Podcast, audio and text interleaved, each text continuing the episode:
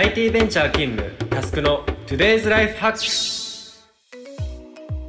こんにちは渡辺タスクです。このチャンネルはカオスを整理するビジネスオーガナイザーとして活動する渡辺タスクがビジネスからライフスタイルまでさまざまなテーマを問題提起し人生に役立つ思考法を考えていく番組です。このチャンネルはポッドキャストアプリイヤースタイルの制作で配信しております。今日もよろしくお願いします。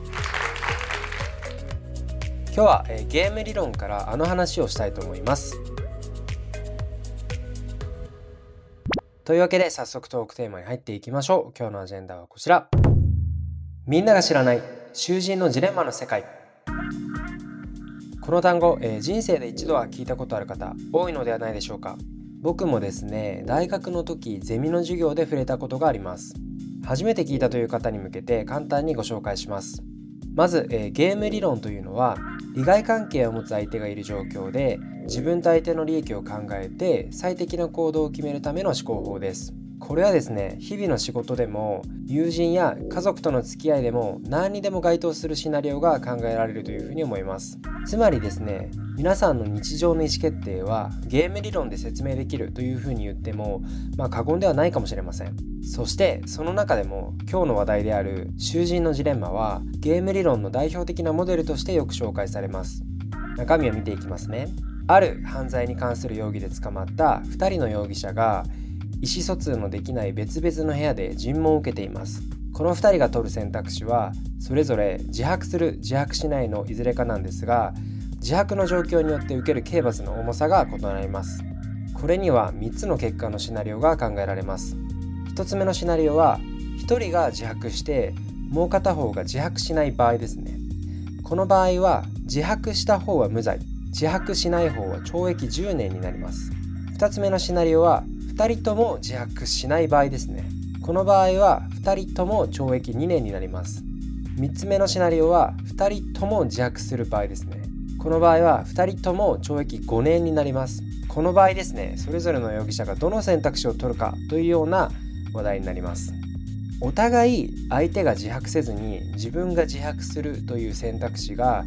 一番魅力的であることは間違いないでしょう。しかしですね相手も自白した場合は無罪にはならないというリスクもあります。お互いが自白しないという選択肢を取った場合懲役年数は最も短い2年というふうになります。これはですねとても難しい問題です。こういうシナリオに立って全体最適な行動を決める思考法がゲーム理論というわけですね。ちなみに、えー、誰も不利益を被ることなく全体の利益が最大化された状態。つまりそれ以上利益を出すためには誰かを犠牲にしなければいけない状態のことをパレート最適というふうに言います。先ほどの例の場合2人とも自白しないケースが該当します。一方現実はそんなにうまくいきません。前回触れたようにですね人間は誰しも利己的に動いてしまいます。しかも相手が裏切るリスクも考えると個人として最も合理的なのは自白するを選択することになります。これをナッシュ均衡と言います。個々人にとっての合理的な判断リスクの少ない判断であるナッシュ均衡と全体の利益が最大化されるパレード最適は必ずしも一致しません。この矛盾を説明しているのが囚人のジレンマです。またゲーム理論の解の求め方として協力ゲームと非協力ゲームの2つがあります。協力ゲームというのはプレイヤー同士で協力できる状態を作って参加者同士が協力した方が利益が大きい状況を指します。同一の目的を持った者同士が協力することで個別で動くよりも大きな利益が得られる場合が当てはまります。例えば、えー、同じ企業で働く社員同士の関係であったりとか複数の企業が M&A などしていく動きが該当するのは想像しやすいですかね。一方非協力ゲームというのはプレイヤーが各々敵対する関係にある状態を指します。例えば受験戦争。市場競争就職活動などというふうに言った全員が勝者となることはない場合はほとんどが非協力ゲームというふうになります。囚人のジレンマは個々人が連絡を取り合えないという観点で非協力ゲームに該当しますが本来はですね相互が情報を透明にすることで協力ゲームか非協力ゲームかを手段として選択できるケースも多くあります。ここまで聞いて何か気づいたでしょうか？そうです。コロナ禍で自粛している我々全てがこの囚人のジレンマにさらされています。1つ目のシナリオは全員が自粛してコロナが静まって全員勝利というシナリオになります。2つ目は抜け駆けして遊びに行く人が少しだけいる場合ですね。この場合でもコロナは収まって全員勝利になります。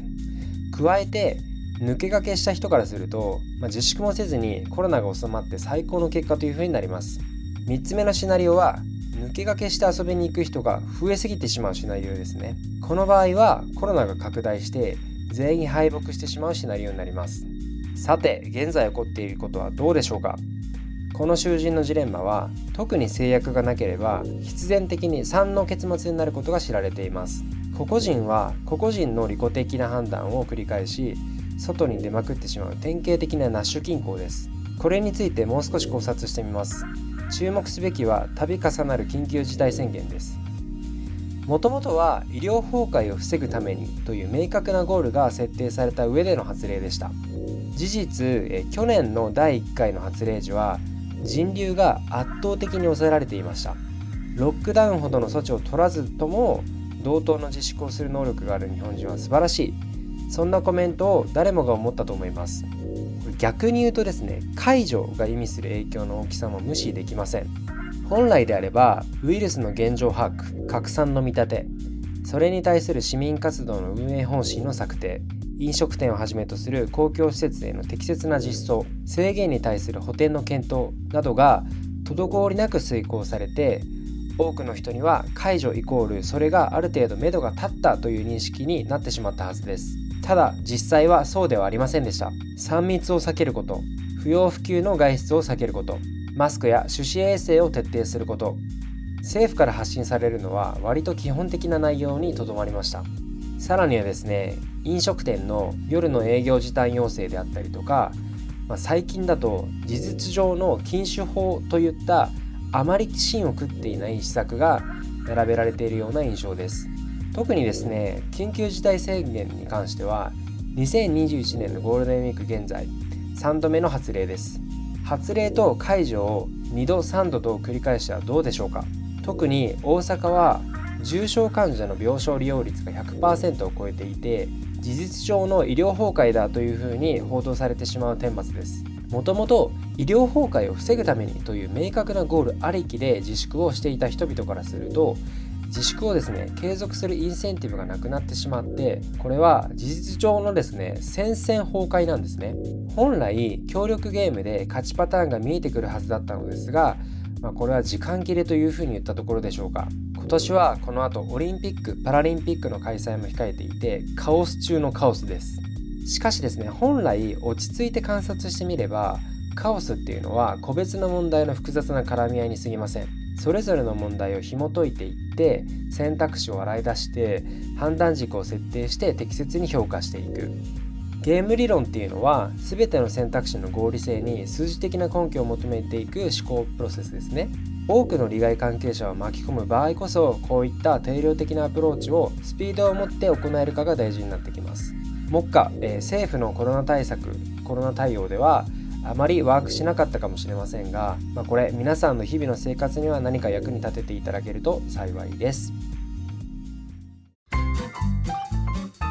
いかがでしたでしょうか？本編の中の政府に対する評価はあくまで僕の意見です。僕自身はですね菅総理の立場に立ったことももちろんないですし自分が立てるケーパがあるとも思っていないので批判をする意図は全くありません。力技でパレード最適を目指すのであれば、ま他国のように厳しいロックダウンを敷いて食料は配給制にしてそれでも外出が必要なエッセンシャルワーカーの健康管理に全集中する施策もあったはずです。それをあえてやらない選択をしたのは生存権へのリスペクトがあったからだというふうに感じています。まあ、故にですね、今日の内容はあくまでゲーム理論やその囚人のジレンマを身近に感じていただく手段としてご理解いただけると幸いです。今日のテーマは以上です。気に入った方は Spotify の方はフォロー、Apple Podcast の方はサブスクリプションに登録をお願いします。また、周りの方へお勧めしていただけると嬉しくて震えます。もしこのエピソードを聞いて私はこう思うなどのご意見などがあれば Twitter や Facebook でお気軽に DM いただけるととても嬉しいです。皆様のご意見も熱烈お待ちしております。また iOS アプリイヤースタイルをインストールすると他のイヤースタイルオリジナルコンテンツも聞けます。ぜひ App Store で検索してみてください。というわけで今日はここまでです。バイバイ。